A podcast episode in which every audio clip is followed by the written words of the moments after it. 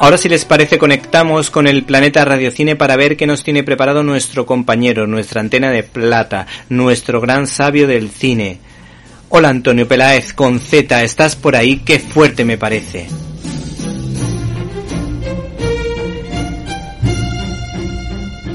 ¡Qué fuerte!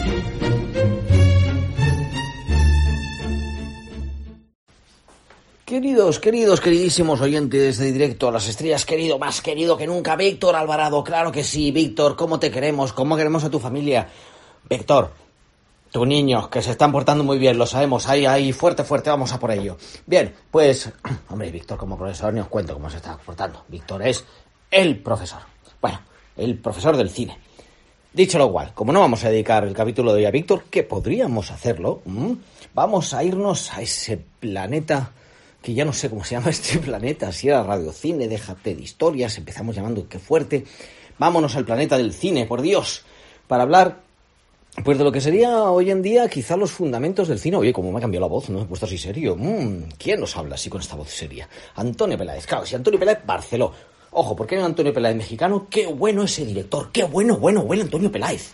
Me voy del tema, pero me gusta hizo una película más sobre la Virgen de Guadalupe. Ay, señor, lo que tenemos que rezar a la Virgen de Guadalupe estos días. Bueno, pues ese Antonio Peláez mexicano, buscadlo, qué bueno, bueno. El Antonio Peláez español, Peláez Barceló, también intenta ser bueno. Y lo que es bueno, bueno, bueno, son los festivales de cine. Y por favor, por favor, que me habéis hecho que me puedo ir a los festivales. Y es que Ay, señor, ay, señor, malito, malito me pongo. ¿Y cuál es el panorama de los festivales? Pues vamos a hacer un pequeño repaso en este, esta sección, dentro de directo, más directo que nunca, las estrellas eh, que nunca. Eh, como Víctor Alvarado, claro que sí. Los festivales, pues nos encontramos con un panorama en 2020 en el que Berlín se celebró, más o menos la cosa iba ahí normal. Berlín, tened en cuenta que es uno de los festivales con un mercado más importante, no es el que más, ¿eh? pero es uno de los que más importante mercado tiene del mundo. De hecho, el mercado que tiene Berlín se llama European Film Market. No sería como para vender cine europeo, también se venden de otros lados del mundo, pero bueno, Berlín se estableció como uno de los eh, grandes festivales con mercado. Venecia, por ejemplo, Venecia me gusta mucho, claro que sí. Qué festival, qué películas salen de Venecia, Dios mío, cómo a las estrellas, todo. Pero Venecia no tiene mercado. Ah, chicha.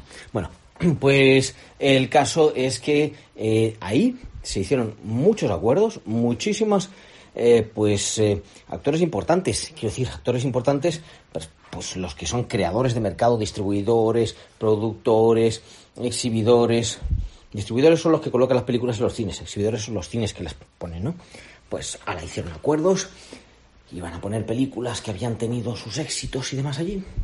Y, catacum, estamos todos ahora metidos en casa. No, refugiados. A mí me gusta decir refugiados, porque eso de la otra palabra que utiliza y que menos pone el gobierno no me hace gracia. Bueno, pues estamos todos aquí refugiándonos del bicho.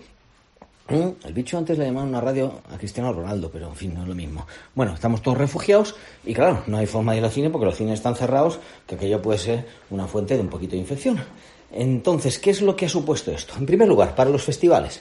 Pues, por ejemplo, tenemos el caso Recuerdo otro día una reunión muy interesante de las revistas de lo que llaman Market Magazines, pues revistas como eh, Variety, de Hollywood Reporter, que estas son americanas, y una muy buena que os recomiendo, que además el último número que hicieron, uh, el de marzo-abril, no han que estar ya para el de mayo, lo han hecho gratis. Entonces, ¿vale? Si domináis inglés, bien, y si no, pues así aprendéis. Bueno, pues el caso Vale, en Francia está Le Film Français y también el Can Total, que están haciendo, estamos haciendo aquí videoconferencias, webinars por todos lados. A lo que voy, que ahí, por ejemplo, el director del Festival de Cine de Miami, Miami, queríamos en España, pues se encontró con que tuvo que clausurarlo una vez que habían pasado seis días. Entonces, claro, Primero, em, ahí los ingresos, ingresos fundamentales eran de taquilla, la gente que iba al festival, con lo cual mucho menos ingresos.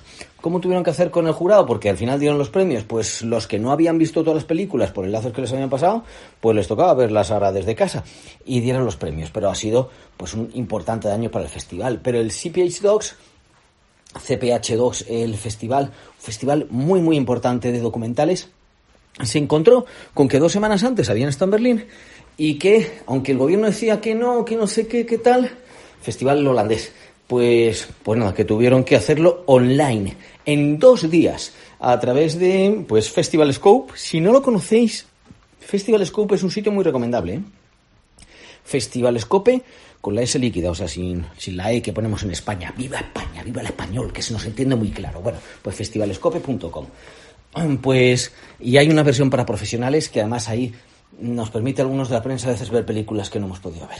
Dicho lo cual, Festival Scope e incluso como se vieron sobrepasados, estos pidieron ayuda a una empresa neozelandesa con la que han llegado a un acuerdo, en dos días montaron el festival online, teniendo en cuenta que solamente sería para personas de, del país, para que lo vieran. Se están haciendo los festivales online, pero se está haciendo con limitaciones geográficas.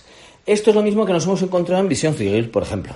Eh, este pasado, pasado Berlín ya uno de los momentos importantes para los festivales de documentales, ¿vale? Eh, de hecho, en mayo iba a ser Documenta Madrid, que Documenta Madrid es uno de los festivales que más cambios han mapeado, pero bueno, ahí sigue. Y de hecho a veces Documenta se, se, juntaba eh, con, con, el Festival de Cannes. Esto de estar encerrado me atorrulla la cabeza.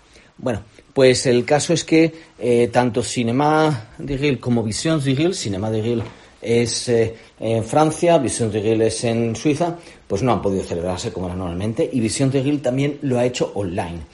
Tú como periodista te puedes acreditar, ¿vale? Que es lo que he hecho yo como periodista internacional, ¿vale? Te dan un poco así acceso y haremos alguna entrevista y demás. Pero si no, si eres suizo, puedes ver la película hasta 500 personas. ¿Qué pasa? Que en muchos casos se han. ¿Esta es la alternativa para todos los festivales? No, porque por ejemplo Cannes se niega a hacer un festival online. Sin embargo, el mercado de Cannes, que es el más importante del mundo, este año sí que se va a celebrar online, del 21 al 25. Oye, si lo que queréis es comprar películas para distribuirlas, ánimo, porque además este año va a estar más barato que lo que era el mercado físico, ¿vale? Y entonces, pues habrá, como el mercado, lo que era eh, físico, real, digamos, porque el mundo, el mundo online cada vez es más irreal, sobre todo con perfiles falsos. Bueno, pues el caso es que el mercado físico, pues había proyecciones, pues aquí habrá salas de proyecciones en que se verán las películas en determinados momentos, no siempre. Algunas que sí, pero habrá otras que o usted se conecta cuando toca la sala o usted no la ve. Eh, también como había seminarios, seminarios, encuentros, pero todo, por supuesto, a distancia a través de Internet. ¿Te está gustando este episodio? Hazte fan desde el botón Apoyar del podcast de Nivos. Elige tu aportación y podrás escuchar este y el resto de sus episodios extra. Además, ayudarás a su productor a seguir creando contenido con la misma pasión y dedicación.